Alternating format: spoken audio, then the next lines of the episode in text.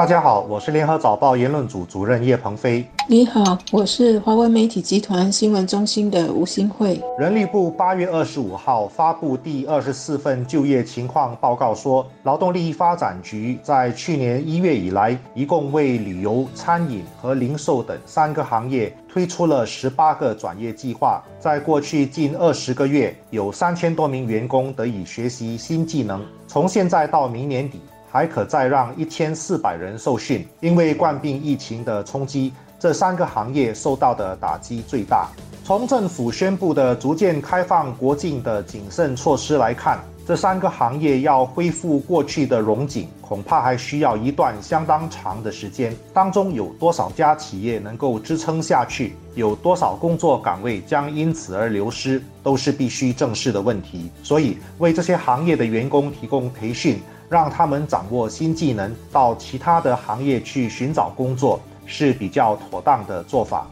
旅游、餐饮和零售业都是依赖人力和市场的行业。所以，很多从事这个行业的人，无论是员工或老板，过去一年多来都经常说，他们面对的冠病疫情冲击，只能用一个惨字来形容。幸好政府在二零二零年一月，也就是冠病疫情在新加坡爆发不久，很快就为旅游、餐饮和零售业呢推出了十八个转业的机会。而过去近二十个月，有三千多个这些领。域的员工能够在转业的计划下学习新的技能，为日后的。行业的复苏呢，做好准备。据了解，这个计划会延长到明年，所以从现在到明年底，还可以再让一千四百多个人受训。而受训的技能就包括数码行销与数据分析、管理与呈现数码体验和讲故事的技巧，以及扩增实境、虚拟实境与直播技术等等。这些技能听起来好像很抽象，但是他们的确是数码经济和未来经济所需要的基本功，因为疫情加速了全球各地的网络和数码运作，包括网购、网上促销和交易，以及利用人工智能、机器人等等的这些科技来克服地理空间上的距离，也提高了许多交易和运作上的效率。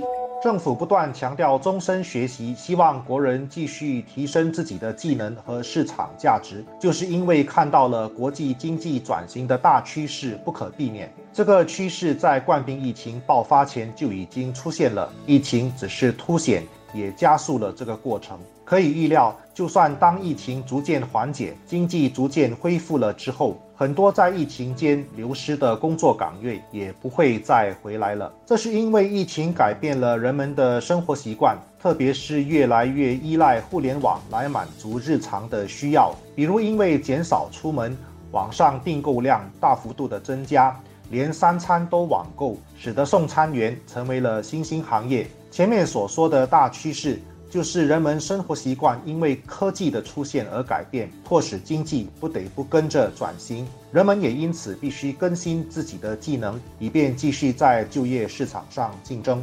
主管公共服务的教育部长陈振声八月十六号在公共服务署的一个论坛上谈到，我国为保持中长期的优势采取的经济策略。他提到的其中一个策略是维持和创造更多元的工作岗位，为拥有不同理想和技能的新加坡人提供多种出路。他说，政府无法也无意只是创造高端和技术密集型的。工作，而是还要在国内经济领域的行业，比如餐饮和零售、保安、清洁与保健等等行业，能够继续保留和创造许多收入不错和有尊严的工作。当然，这就包括给予更多技能的培训，让这些领域的员工能够跟上时代，包括也要拥有软技能，这才能达到为新加坡建设包容性增长、减少收入不平等现象的。目标，